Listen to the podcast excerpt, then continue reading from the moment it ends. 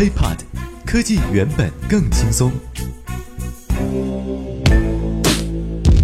嗨，欢迎收听本期 IT 大字报。各位好，我是华生。首先来关注国际方面的消息。Top Three，电气电子工程师协会结合来自不同领域的二百多名专家的意见得出，与智能系统相比，人类的驾驶技术相当逊色，因此到二零三零年，大多数新车会没有后视镜、喇叭以及紧急制动阀。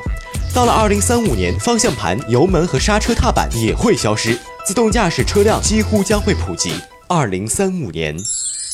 哎，媳妇儿，把汤勺给我拿一下，把锅盖给我。好，火打开。哎哎，媳妇儿，火已经开了，快把锅盖给我。哎，没事儿，来得及，咱一会儿就到家了啊。开车呢，看着路啊。一位十三岁的德克萨斯州女孩睡觉时被一股烧焦的味道弄醒，原来是自己睡觉前放置在枕头下的三星 Galaxy S4 智能手机着火了。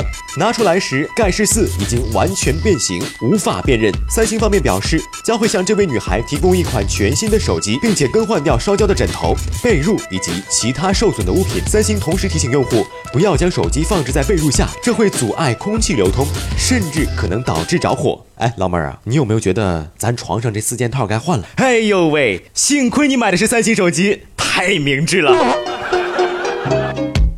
Top One，亚马逊 Fair Phone 正式开卖。美国西雅图当地时间七月二十五号，亚马逊旗下的首款智能手机在 AT&T 和亚马逊商城发售。在官方的宣传页中，亚马逊重点强调了 Fair Phone 的两大特性：Dynamic Perspective 和 Fair Fly，并指出该手机可以享用亚马逊庞大的数字生态，其中包括了三千三百万首歌曲、App、游戏、电影、电视节目、书籍、有声读物、杂志等。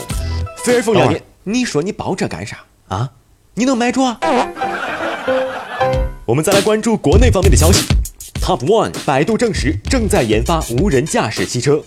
早在2007年，Google 在美国郊区地带进行无人驾驶汽车测试，无人驾驶汽车已经成功上路，颠覆传统汽车行业的社会和技术基础已经存在。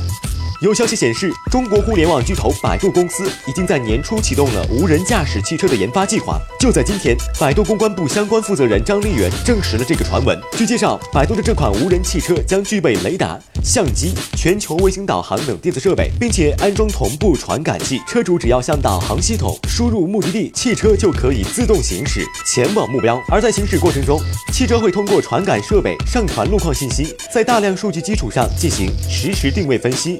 从而判断出行驶的方向和速度。大人，此事您怎么看？能了不来？IT 大字报不报你怎知道？我们下期再见。轻松爽口，让肌肤再无头屑烦恼。